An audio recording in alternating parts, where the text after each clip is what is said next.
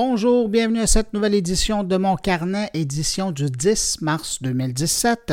J'espère que vous allez bien, très heureux de vous retrouver. Cette semaine, deux grosses entrevues euh, qui sont en fait deux extraits de documents qui sont pas mal plus longs, mais je vous présente des extraits euh, qui vont vous donner le goût, je pense, par la suite, d'aller écouter les plus longs extraits. L'un de ces extraits, c'est euh, tiré d'une cyberdiscussion que j'ai eu la chance de faire au sujet de la cybersécurité des jeunes avec deux en sécurité en ligne. Et puis le second extrait, c'est une discussion au sujet de l'intelligence artificielle. C'est un extrait d'une nouvelle série de podcasts que j'anime pour le crime, euh, sujet très à la mode, et j'en parle avec deux spécialistes de la question. Et puis vous avez remarqué, je n'ai pas encore mentionné le nom de Jean-François Poulain, et pour cause, il ne sera pas avec nous cette semaine, mais il m'a promis et je vous transmets son message qu'il sera là la semaine prochaine avec une autre de ses entrevues. Alors voilà, juste une dernière chose avant de passer au bloc de l'actualité. Mes salutations d'auditeurs. Cette semaine, je tiens à saluer le nouvel abonné Laurent Lefrançois, Jean-Christophe Prince et Bernard Bélanger. Merci d'écouter mon carnet. Et puis évidemment, ben merci à vous hein, qui m'accueillez euh, cette semaine entre vos deux oreilles. Allez, on lance le thème de mon carnet.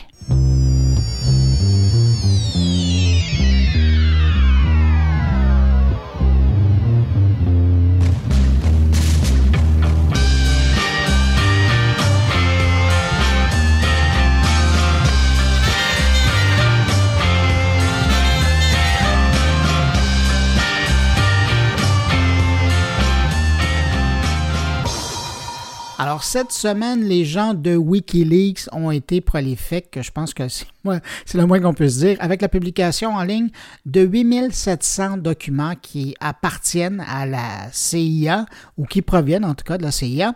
Du lot des documents qui euh, confirment notamment que la CIA prend bel et bien le contrôle de téléphones ou de tablette où elle veut, quand elle veut, euh, peu importe l'endroit euh, dans le monde et que ce soit autant sur le système iOS ou Android.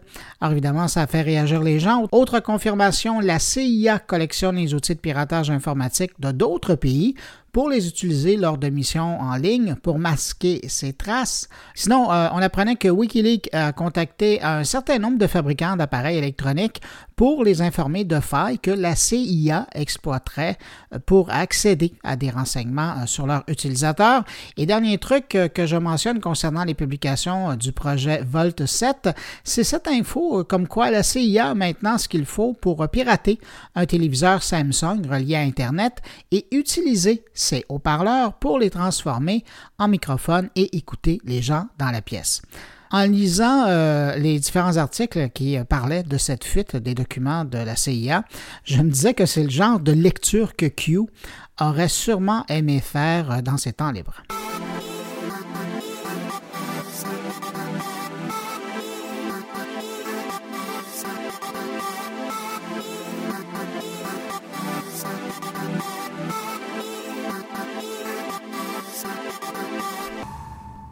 Cette semaine, je prenais que Tender revendique 10 milliards de matchs au total dans plus de 196 pays depuis ses débuts. Et ça, c'est au rythme aujourd'hui de plus de 26 millions de matchs par jour ça fait des cœurs bien heureux, ça. Et si je vous en parle aujourd'hui, c'est euh, qu'il y avait un article dans le TechCrunch qui parlait d'un volet privé du service Tender qui s'appelle Select. En fait, on pourrait probablement dire que c'est une version secrète de Tender pour les riches, les célèbres et les très belles et très beaux. Ah, puis, il faut pas oublier non plus les influents aussi. Si vous pensez être de ces gens-là et que vous utilisez Tender, surveillez s'il y a un S bleu foncé en haut de l'application. C'est cas, appuyez dessus et passez de l'autre côté du bonheur.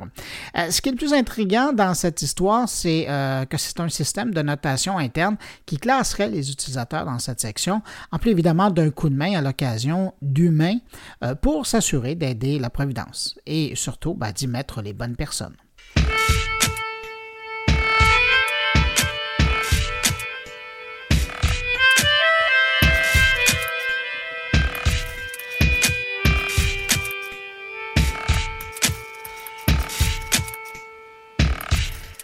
Si je vous dis social, ça vous dit quelque chose?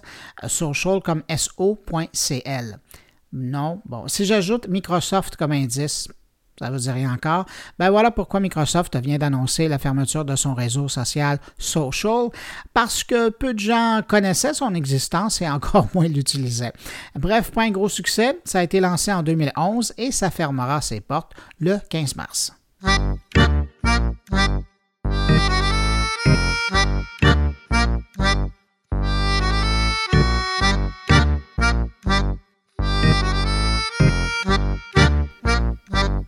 lecture plutôt intéressante cette semaine dans l'Venture Beat. Euh, je lisais qu'en ces temps où la pub a beaucoup de difficultés avec les consommateurs, que les gens la sautent plutôt que d'y porter attention, ben, les annonceurs sont à la recherche d'un nouveau moyen pour attirer l'attention des clients. Et la nouvelle façon d'attirer leur attention, ben, c'est d'utiliser les micro-influenceurs. Vous connaissez probablement un YouTuber ou un blogueur ou un Instagrammeur qui a beaucoup de succès. Comprendre ici qu'il y a beaucoup d'abonnés et qu'on invite ici et là pour présenter présenter des lieux ou à qui on envoie des vêtements euh, pour faire rêver les gens qui les regardent quotidiennement, eh ben, cette fois, je vous parle de gens qui voudraient bien atteindre ce statut, mais qui n'y sont pas encore. Des gens qui rejoignent entre 1000 et 100 000 personnes toutes plateformes confondues.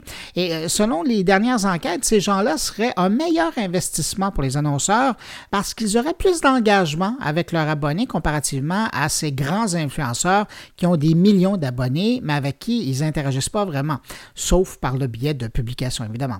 En chiffres, on évalue que les petits influenceurs auraient quatre fois plus d'interactions avec leurs abonnés, donc un engagement plus grand de leur part. Quand on sait que 40% des milléniums disent que leur YouTuber préféré et comprend mieux que leur ami, imaginez si on parle de quatre fois plus d'engagement. Et puis, c'est aussi moins cher de travailler avec un micro-influenceur qu'avec un blogueur connu.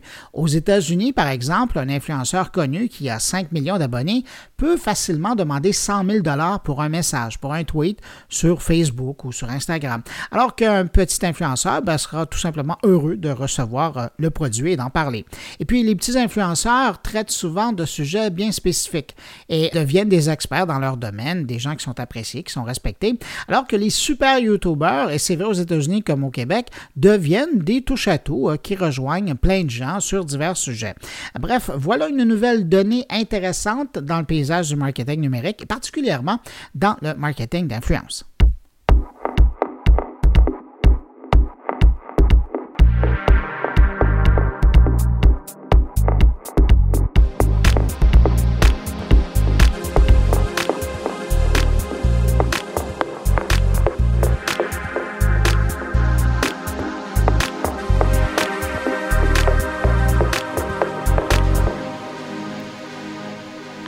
Entendu parler du réseau social arabe Sahara?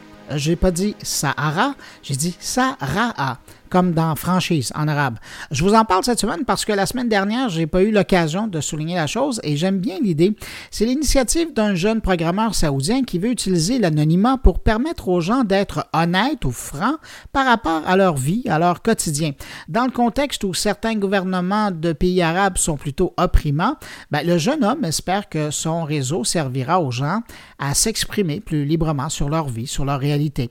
il faut croire qu'il y a une demande hein, pour ça puisque déjà le réseau Sarah, qui a tout juste un mois de vie, ben, compte déjà plus de 20 millions d'utilisateurs. En Égypte, il est devenu le réseau social le plus utilisé avec plus de 2 millions et demi d'utilisateurs. En Tunisie, euh, c'est 2 millions. En Arabie Saoudite, plus d'un million d'utilisateurs et la Syrie et le Koweït suivent de très près. je voulais glisser un mot sur cette initiative car pour une fois que l'utilisation de l'anonymat permet quelque chose de bon, ben, ça valait la peine d'être souligné.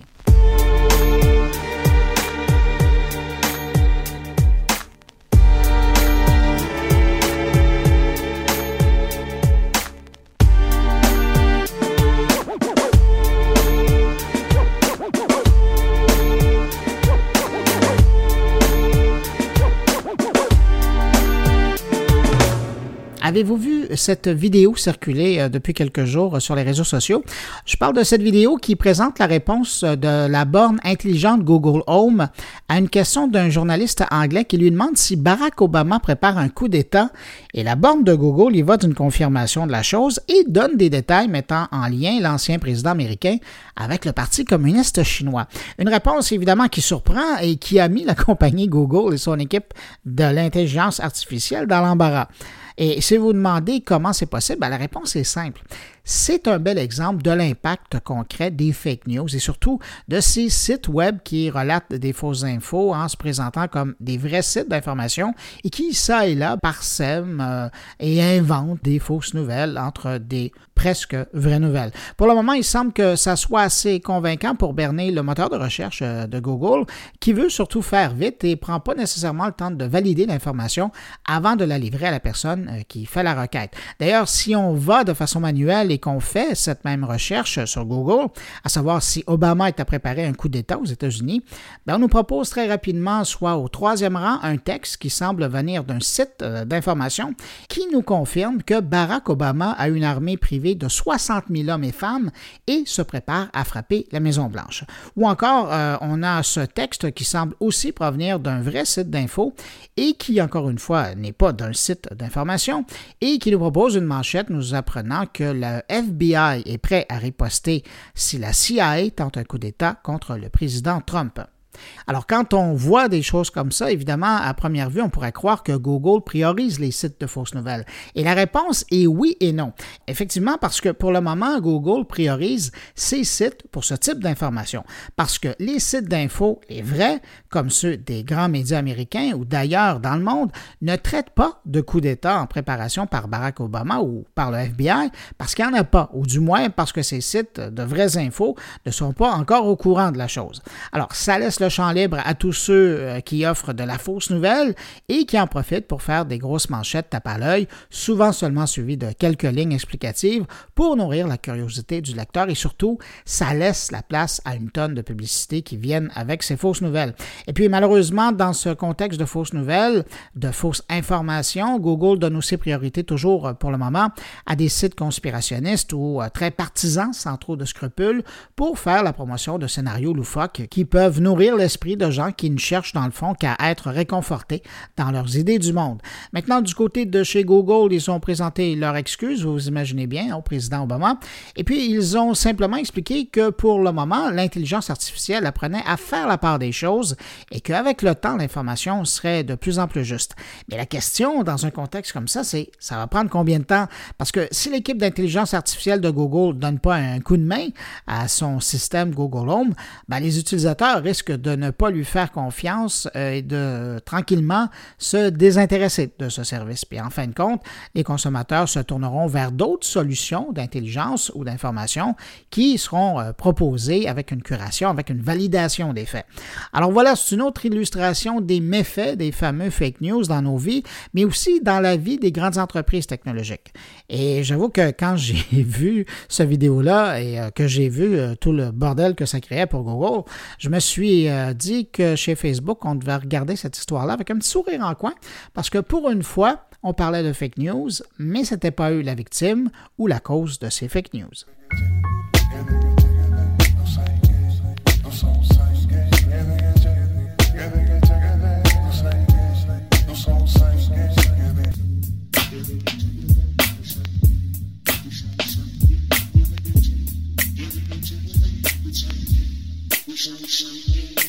Et puis, en terminant euh, ce bloc d'actualité, un clin d'œil à des entrepreneurs de Wandake dans la région de Québec qui viennent de lancer le site RVNB, qui se veut être un genre de Airbnb pour le monde du camping et du caravaning au Québec. Si vous avez un terrain bien situé et que vous désirez le louer à des campeurs, à des caravaneurs, ben le site vous permettra d'annoncer à des loueurs potentiels euh, que vous pourrez rejoindre justement en présentant votre offre. Vous pouvez déjà faire un tour euh, sur le site, le service n'est pas encore officiellement lancé, mais on peut déjà avoir une idée euh, de l'offre qui sera à venir. Si ça vous intéresse d'aller faire un tour, c'est rvnb.com.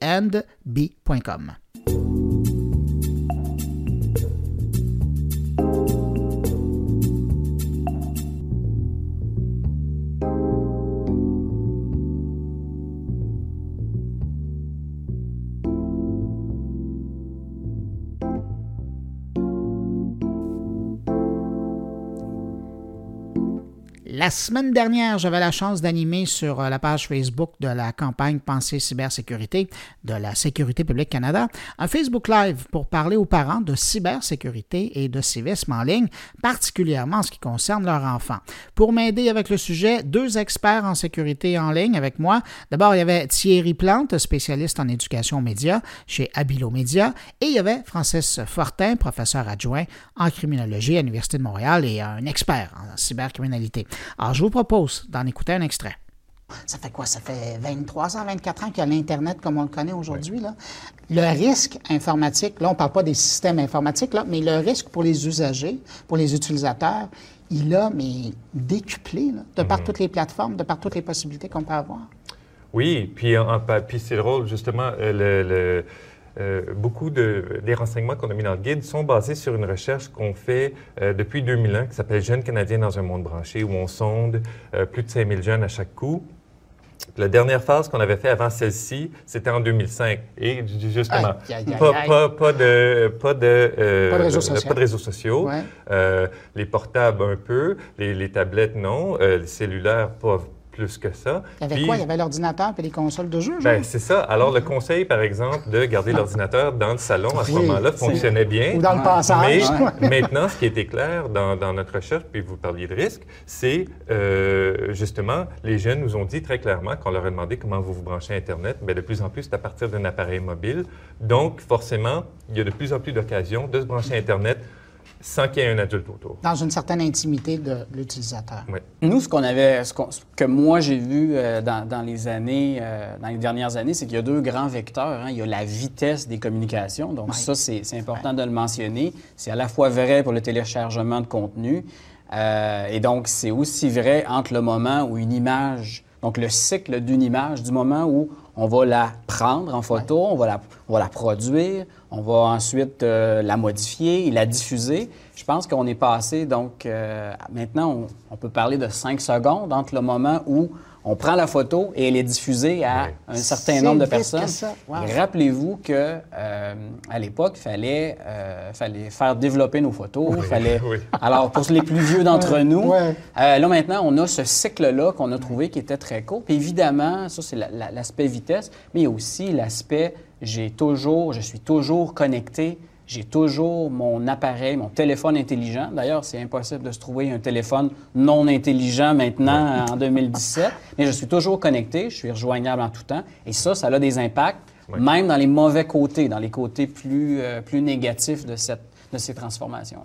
Avez-vous l'impression qu'il y a aussi un côté euh, générationnel du fait qu'on en parle, mais on n'en parle pas quand même. Il faut faire des, événements comme ça, ou à l'occasion, on va en parler dans un téléroman. Là. Mais euh, c'est comme si les baby boomers et, les, et la génération tout de suite qui est venue après n'ont pas vraiment à vivre ça. Puis de l'autre côté, vous avez les milléniums puis ceux qui suivent, qui sont vraiment, comme vous le disiez, là, branchés 24 euh, heures sur 24. Il y a comme une dichotomie entre deux, deux clans de la société. Si je me souviens bien de l'histoire des médias en général, je pense que ça a été, c'est un peu, ça reflète un peu comment les jeunes ont toujours adopté un peu plus vite la nouvelle bébelle, pour, pour, dire ça. Donc, c'est peut-être pour ça qu'on retrouve peut-être un écart entre les discussions les adultes vont avoir à propos de ça, qui sont peut-être pas à, la mesure de, l'utilisation qu'en font euh, les jeunes. Mais quoi que, ben, moi, de toute façon, moi, je suis dans ce milieu-là, donc c'est tout ce que je consomme, ah, ben c'est tout ce que j'entends parler. C'est difficile pour moi d'avoir une perspective très objective. J'ai l'impression qu'on en parle beaucoup. J'ai l'impression que c'est un sujet euh, qu'on voit beaucoup, les téléphones intelligents en particulier, mais toute la gamme des, questions, nous, qu'on aborde, passe de la cyberintimidation, à protéger sa vie privée en ligne, ou tout simplement savoir faire des recherches en ligne, comment bien utiliser les, tous les appareils en bons cybercitoyens. Je trouve qu'il y a beaucoup de discussions là-dessus dans les écoles en particulier. Euh, mais c'est vrai qu'il y a peut-être une dimension pour les, les parents qui, qui, reste encore. Puis d'ailleurs, de toute façon, c'était euh, un peu le but de la création du guide si on s'est rendu compte qu'il y avait euh, peut-être un manque de ressources et de renseignements pour euh, les parents qui peuvent se sentir facilement dépassés là, face Oui, puis ils ont l'impression, comme leur enfant est presque toujours branché, ils ont l'impression que c'est du prix pour acquis. Ah, ils doivent savoir comment ça marche. Oui, ah oui. On les laisse aller. Oui, puis en fait, ce que je voulais aussi euh, ajouter, c'est, c'est l'idée souvent, et ça, depuis, ça fait longtemps que c'est comme ça, On sait, par exemple, je me souviens quand on, on essayait d'installer des, euh, des, logiciels de protection pour nos enfants, on se retrouvait avec le grand classique qui est le parent suit avec le guide pour installer le logiciel de protection parentale pour se retrouver éventuellement qui découvre que le jeune a réussi à prendre le contrôle et finalement à modifier les paramètres.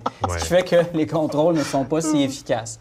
Et je pense que le, les, euh, les, démarches euh, qu'on va proposer vont un peu dans ce sens-là. C'est que minimalement, on essaie, en tant que parent, de s'intéresser à ces technologies-là. Puis je me permets de parler un, un cas personnel. Euh, je me demandais c'était quoi cette application-là qui s'appelle Snapchat. Je l'ai installée, j'ai rien compris. Euh, et un peu en essayant, en testant, en, m'apprivoisant la technologie, je me suis rendu compte et j'ai finalement compris que cette application-là avait une valeur et était intéressante. Et je comprends que les enfants en soient euh, fous. alors, alors, des fois, il faut prendre le temps. J'ai l'impression que les milléniums et ceux qui les suivent on englobe tout le monde, euh, est une génération où le livre d'instruction n'a plus rien à voir. Là. Exactement. Il faut que ça soit facile d'utilisation dès le moment où on le télécharge, puis les codes de navigation et, le protocole de communication doivent se faire de, façon euh, instinctive. Mais ceci étant dit, ça, ça, je pense que ça reflète la façon, l'évolution dans euh, le, design, la conceptualisation des logiciels qui font qu'ils sont plus faciles à utiliser, puis que euh, euh, les jeunes ont moins tendance à approcher ça avec une peur, une, crainte. Donc, ça facilite un peu les choses. Mais nous, on a cherché spécifiquement à savoir, est-ce que les jeunes se servent de ces technologies-là en experts ou en amateurs? Et la réponse? C'est plutôt en amateur. C'est plutôt en amateur. C'est-à-dire que ils, vont être assez bons pour se servir du... De ce qu'ils ont besoin. Du, logiciel de ce qu'ils ont besoin, mais ça reste très, très euh, restreint comme euh, champ d'expertise ou de connaissance. Euh, un des meilleurs exemples, peut-être, c'est là où vient l'idée de donner ses renseignements personnels en ligne. Les jeunes ont compris, en général, d'après notre sondage, euh, d'autres recherches, qu'on euh, euh, ne donne pas son, adresse en ligne, on ne donne pas l'école où on va en ligne. En général, les jeunes ont bien compris ça. Mais les jeunes comprennent très mal la dimension commerciale d'Internet, comment un site commercial peut te fournir des services gratuits, puis c'est quoi l'échange que tu fais finalement avec tes renseignements personnels. Donc, la valeur des renseignements oui, personnels. Euh, là, euh, puis, le, puis, non seulement la quantité, mais le, de, renseignements qui sont recueillis, mais euh, comment ils sont utilisés en ligne. Là, il y a, il y a, un gros trou là, dans, leur, dans leur connaissance. Puis d'après ces mêmes études-là, est-ce qu'ils ont une notion de, la sécurité? Ben, ben, mis à part, bon, là, il y avait l'aspect commercial, mais l'aspect sécuritaire? L'aspect sécuritaire, le, encore là, les grands messages de ne euh, rencontre pas euh, un inconnu. rencontre pas un inconnu que tu as seulement euh, connu en ligne, euh, votant pas sur des sites, certains sites et tout ça. En général, les jeunes ont compris ce message-là. Encore plus quand il y a des règles à la maison à propos de ces comportements en ligne-là. Ça nous a surpris un peu, même chez les, même chez les, les, ados. Quand il y avait une règle à la maison à propos des, de, de, certains comportements en ligne, ça avait tendance à moins avoir ce comportement en ligne-là. Ça fonctionnait encore mieux si la règle était accompagnée d'une discussion des, valeurs familiales, parce que là, ça expliquait la règle.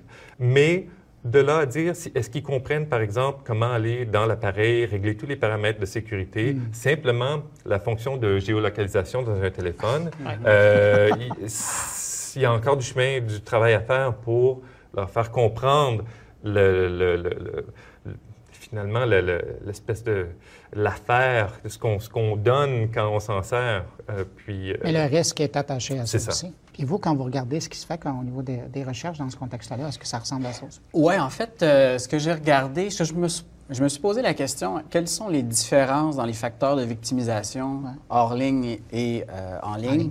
Et on constate qu'il y a des ponts quand même communs. OK? Il y a des éléments qu'on retrouve, puis souvent, on on, pense que c'est des, concepts très, très techniques ou très, très abstraits, mais je pense qu'il y a certains points qu'on peut faire. Donc, la supervision parentale, super importante, évidemment. Je, ça, c'est confirmé euh, dans les études. Je me souviens d'une étude américaine euh, où on faisait, euh, dans le fond, une liste de facteurs comme ça de, victimisation. Il y avait le niveau de supervision parentale, il y avait accepter des inconnus, parler, accepter de parler à des inconnus. Euh, et donc, il y avait cette dimension-là qu'on pourrait très bien se dire, bien, ces éléments-là, quand on va dans un parc ou quand on va dans la rue, euh, je crois que c'est essentiellement les mêmes, les mêmes principes, si on, veut adapter en ligne. Euh, et, à ce compte-là, on n'a pas fait de grandes révolutions, on a juste, d'une certaine manière, confirmé. Mais c'est clair que cet aspect-là, euh, il faut. ce qu'on revoit, par exemple, c'est des parents qui ont encore cette idée-là. Mon enfant, il fait rien de mal, il est en bas, où il arrive rien. Il est en bas dans le sous-sol, où il est avec son téléphone cellulaire.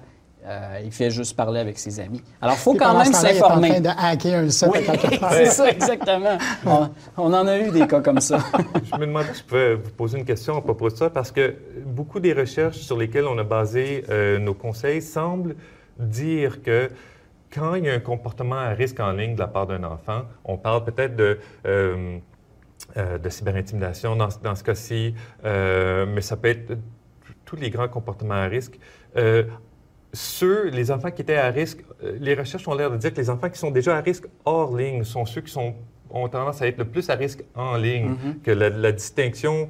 Donc, ça, vaut la peine pour un parent d'évaluer aussi euh, jusqu'à quel point l'enfant euh, est à risque hors ligne pour un peu essayer de figurer est-ce que mon enfant va être à risque euh, en ligne? Mais ça veut dire que le, contraire est aussi vrai. Alors, si l'enfant est, plus, relativement sage hors ligne, en, mhm. théorie, ça devrait être Vous faites ce parallèle-là, oui? Oui, parce que euh, je pense qu'on avait, euh, en, comparant les deux, on avait aussi, il y avait des facteurs de comportement en ligne, mais il y a des facteurs prédisposants et ça peut être des abus dans, la famille. Donc ça, c'est des cas un peu plus extrêmes, si on veut. Mais des, abus dans la famille, euh, contexte de négligence, etc., on a le pendant de ces facteurs-là qui vont venir jouer en ligne. Alors effectivement, c'est confirmé dans, dans ces études-là. Ah voilà, un extrait de cette discussion, de cette cyber-discussion euh, qui dure euh, plus d'une heure euh, dans le contexte original avec les deux experts. Si vous désirez voir l'intégrale de cette cyber-discussion, ben, je vous invite à passer voir la page Facebook de la campagne Pensée cybersécurité ou encore vous pouvez passer par ma page Facebook et dans les deux cas, vous verrez le Facebook Live est toujours disponible.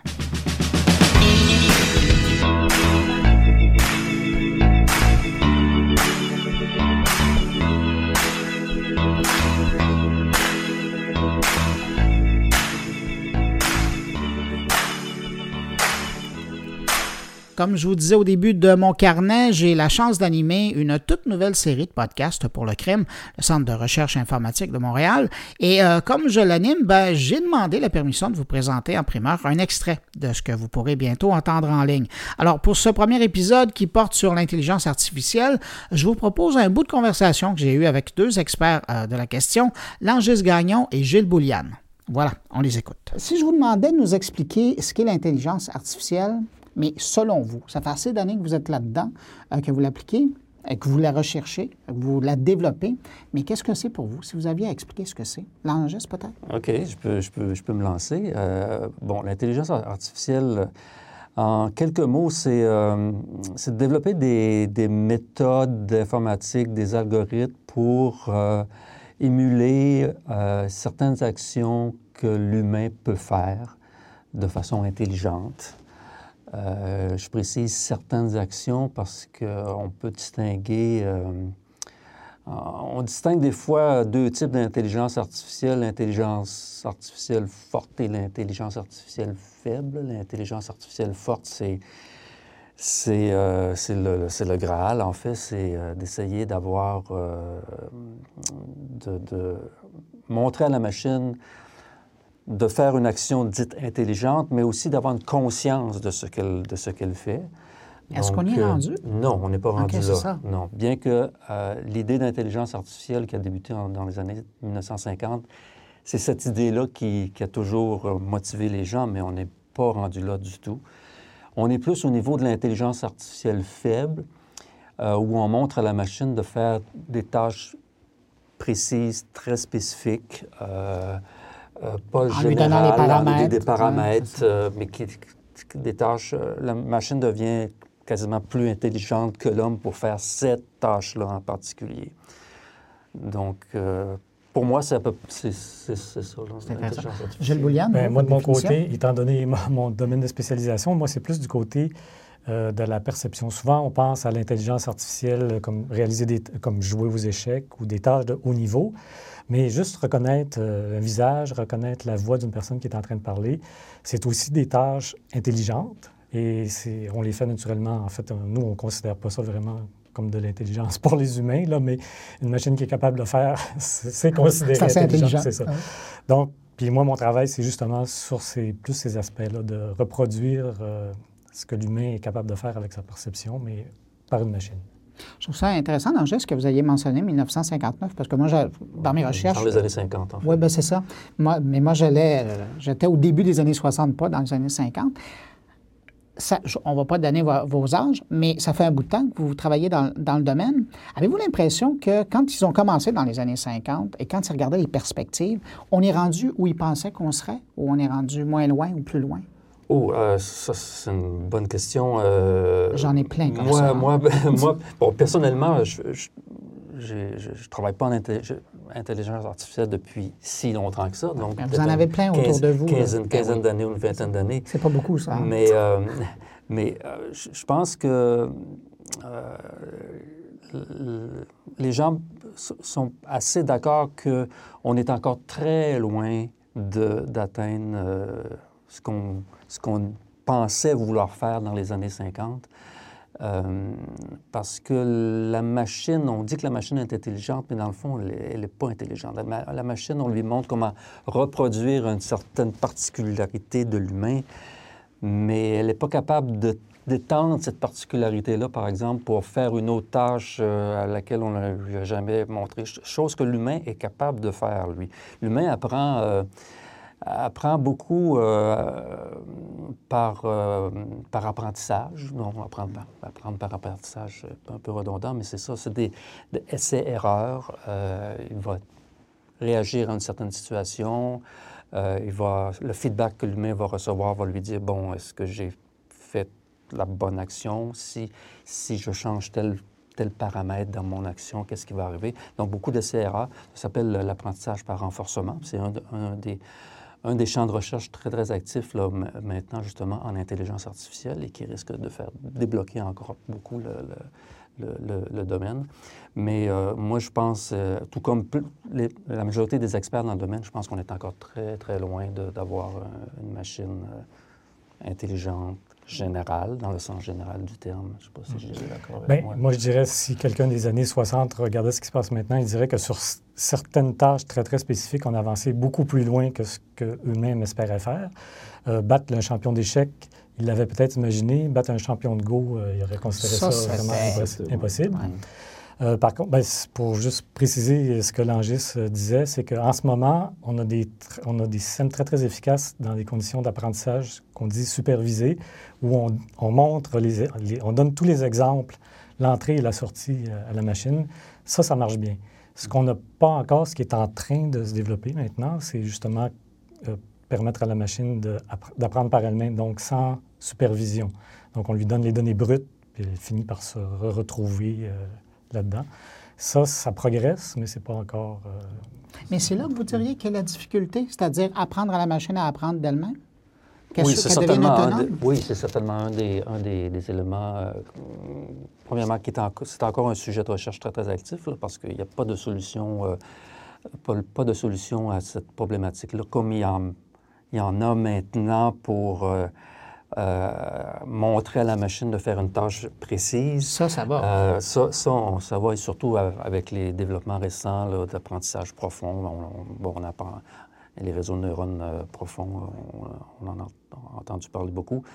Mais on n'a pas, on pas encore, je pense, bien que moi, je ne suis pas impliqué dans la recherche de, façon intensive comme Gilles, mais je pense qu'on n'a pas encore de, beaucoup de, de résultats concret pour euh, l'apprentissage non supervisé, euh, peut-être dans le domaine de la reconnaissance de la parole? Bien, en fait, euh, oui. Bien, justement, ici à l'Université de Montréal, Yeshua Benjou, tout ça, travaille sur les auto-encodeurs et toute cette, cette piste de recherche-là qui va mener vers l'apprentissage complètement non supervisé un jour. Un jour. oui, c'est ça. Qu'est-ce qui fait, moi, ça, m'impressionne toujours, qu'est-ce qui fait que c'est devenu aussi sexy de parler d'intelligence artificielle?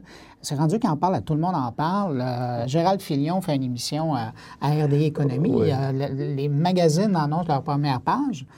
Pourquoi on en parle maintenant? Et surtout le contraste euh, avec les années précédentes où il fallait plutôt ne pas en parler pour obtenir une demande de subvention. Ben, on va revenir sur cette période-là, mais qu'est-ce qui fait qu'aujourd'hui, c'est devenu un sujet populaire comme ça? je crois que, personnellement, il y a un mélange de, de, deux choses. Euh, il y a différentes euh, technologies, autant informatiques que matérielles, qui ont explosé depuis, euh, depuis 5-6 ans. Euh, bon, je faisais référence au réseau profond. C'est vraiment un algorithme qui a, permis d'exploser euh, le domaine, de, de, remettre à la mode le domaine de l'intelligence artificielle, on va le dire comme ça. il y a la création d'immenses banques de données big data, oui, qui est nécessaire pour entraîner les, les, réseaux profonds de toute façon, et les puissances, la puissance des, des, machines qui a, qui a, augmenté beaucoup. Donc, ce qui fait qu'il y a certaines tâches qu'on qu'on a montrées à, l'humain, par exemple reconnaître, des visages sur une grande banque de données, euh, qui maintenant, euh, la machine est aussi performante qu'un humain, sinon plus. Euh, donc ça, ça c'est sûr que c'est accrocheur. Euh, dans le domaine de la reconnaissance de la parole aussi, euh, c'est aussi performant qu'un humain. Donc ça, c'est sûr que euh, c'est accrocheur. Et bon, le terme est revenu à la mode. Il y a un peu de hype qui s'est greffé à, travers tout ça. mais c'est certain que ça, génère des espoirs qui sont peut-être un petit peu surréaliste. Là. Puis on revient à l'idée de est-ce qu'on va finir par avoir des robots euh, euh, plus intelligents que l'homme. Donc, il faut faire attention. Je, pense que les gens, les, scientifiques, les chercheurs dans le domaine sont très, très prudents pour dire que, bon, on va... dans, pas long, on on, va, on va avoir des robots aussi intelligents que l'homme qui peuvent faire exactement la même chose. Mais donc, c'est une espèce de, contexte de différentes choses techniques qui sont arrivées en même temps que, qui, euh, qui, a fait que ça s'est. C'est ça, des, vrais succès impressionnants. Des, des... grands succès grand public aussi. Oui. Où, les gens l'ont vu concrètement, ce que ça veut dire. Exactement, exactement. Mais peut-être une amplification médiatique aussi. Euh, mais ce qui est drôle, c'est que dans les années 70, il y avait aussi, euh, quand l'intelligence artificielle a commencé à avoir ses premiers succès, euh, il y a eu aussi une, grosse, un gros enthousiasme pour cette technique-là, puis on, a prédit des choses qui sont pas arrivées encore. Là. Donc, peut-être que les chercheurs d'aujourd'hui se rappellent cette époque-là, puis essaient de plutôt... C'est ainsi, je dirais plutôt que les gens, les chercheurs essaient de, calmer les attentes, être plus réalistes dans, dans les espoirs. Mais la courbe est tellement, euh, Je me souviens, prononcée. Dans les années 70, il y avait des programmes de recherche ou euh, euh, de, financement d'aide à la R&D où on retrouvait systématiquement système intelligent dans les titres, l'Institut du système intelligent, parce que c'était à la mode, donc il y avait quand même un regain. tout ça s'est tombé après, là. Mais c'est ça, il y a eu des périodes sombres, là. Oui. Oui. Puis comment vous l'expliquez ça?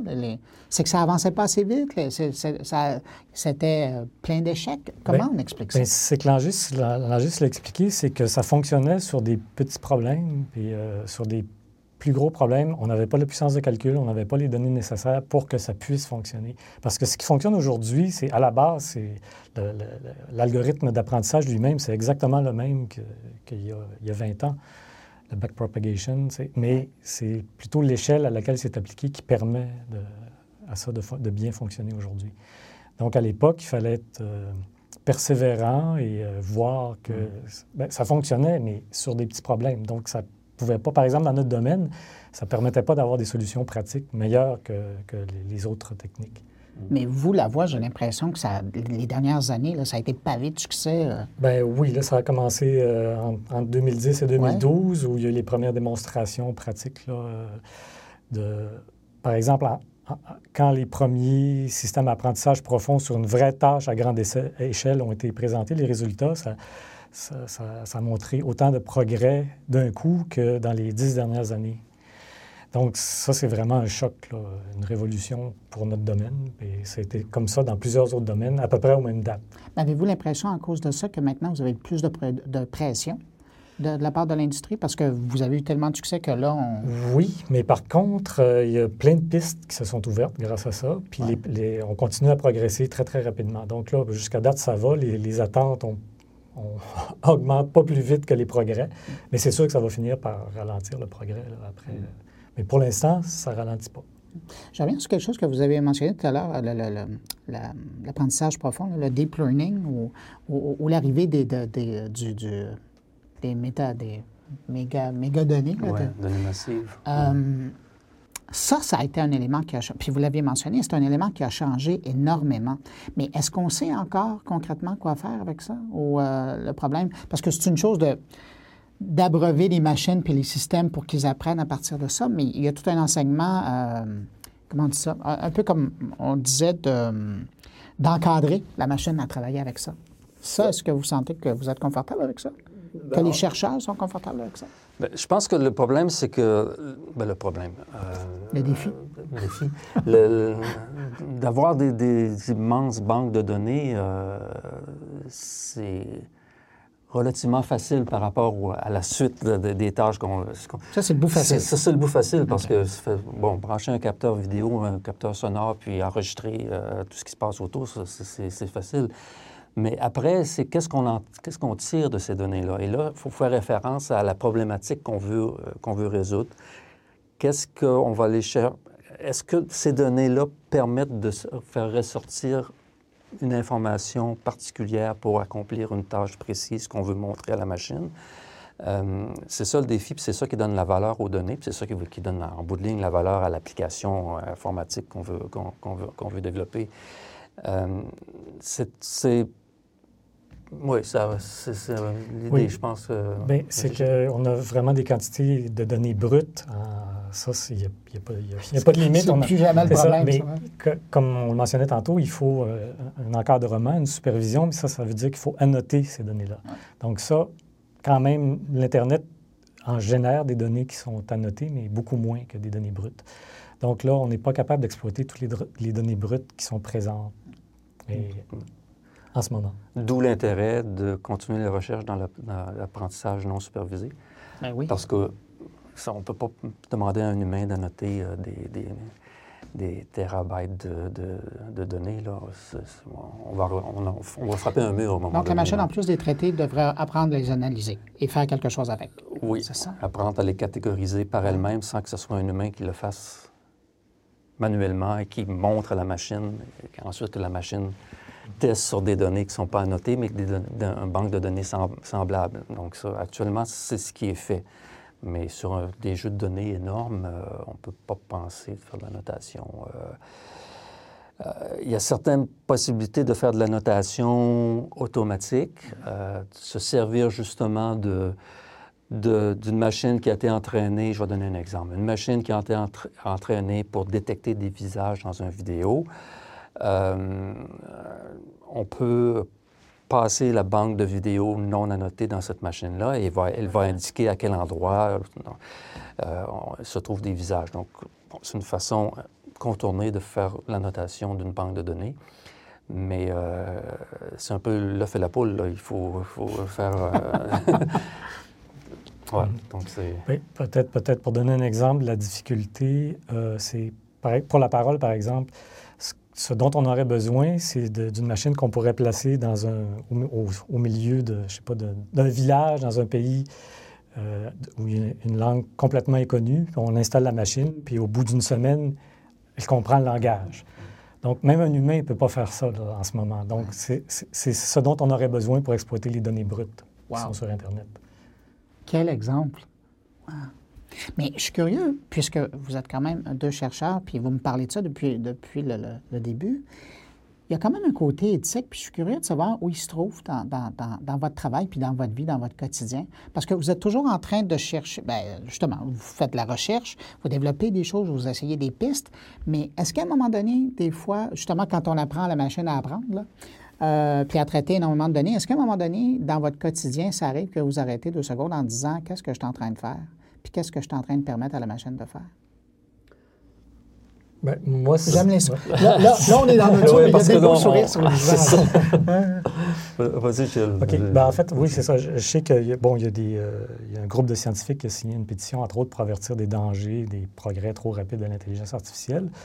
Mais d'un autre côté, même certains des scientifiques de ce groupe-là, eux-mêmes se se disent oui, mais on n'en est pas rendu vraiment encore au point où on est. C'est sûr que peut-être qu'il faut penser au jour où ça va arriver. Parce que l'expression euh, on pensera à Rivière quand on sera arrivé au pont, là, mm, mm, Ouais, mais on c'est- est loin encore du Ben, c'est ça, c'est que moi, ma, ma perception personnelle, c'est qu'on est très, très, très, très loin encore. Donc, ça Il est m'inquiète. sur la carte, mais vous ne le voyez pas encore. Ça donc, personnellement, ça m'inquiète pas tant que ça. OK. Non, juste? Oui, c'est ça. Mais ça, ça dépend des, des, des, des- des Les secteurs. domaines? Ouais. Euh, les, les domaines dans- de recherche dans le secteur de la biométrie, euh, bon, ça peut être un peu plus touché des fois parce que là, bon, euh, la biométrie, c'est une signature d'une personne, autant vocale que, que, que- de visage. Donc, euh, ça, ça, ça crée certaines difficultés lorsque, par exemple, on a besoin de faire de l'acquisition de, d'informations biométriques sur une personne ou, bien, ou sur, un, sur un groupe de personnes. Euh, mais euh, c'est quand même très encadré, ces choses-là. Euh, on- toutes les universités maintenant ont un comité d'éthique. euh, Le crime on- aussi. Le crime aussi. On ne peut pas faire ce genre d'acquisition sans, sans présenter un protocole à un comité d'éthique et d'avoir l'aval du comité, puis de s'assurer que les personnes qui vont être filmées donnent aussi leur aval. Donc, a, c'est quand, même encadré, mais on ne peut pas empêcher personne euh, de, de- brancher une caméra dans un lieu public et puis de, de- prendre des vidéos des, gens qui circulent. De toute façon, ça se fait, euh, ça se fait couramment. Mais ce qu'on fait ensuite avec les vidéos, c'est là que ça devient un peu plus, euh, un peu plus touché. Mais, euh, mais là, on tombe dans, les, dans, dans le domaine plus légal, ce que je, C'est suis moins, je Je, moins je vous ramène sur votre table. Ah, voilà pour l'extrait de cette nouvelle balado du crime qui sera en ligne très bientôt. Surveillez mon compte Twitter, je mentionnerai euh, sa mise en ligne. Et puis, j'espère que vous avez aimé euh, ce bout de rencontre avec Langis Gagnon et Gilles Bouliane, deux sommités dans la recherche informatique et particulièrement au niveau euh, de l'intelligence artificielle.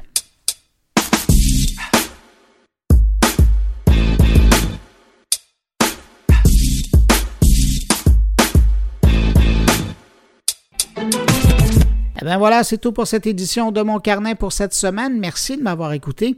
N'hésitez pas à passer le mot autour de vous. Si vous pensez que quelqu'un pourrait être intéressé à écouter Mon Carnet, ben dites-lui où le trouver. Ça me ferait plaisir et je suis sûr que ça fera plaisir à cette personne-là. Si vous désirez me laisser un mot, vous pouvez le faire en passant par la page Facebook de Mon Carnet, par le biais de mon compte Twitter, sur ma page SoundCloud ou encore dans la version blog de moncarnet.com. Je vous souhaite de passer une excellente semaine. Je vous donne rendez-vous à la semaine prochaine. Au revoir.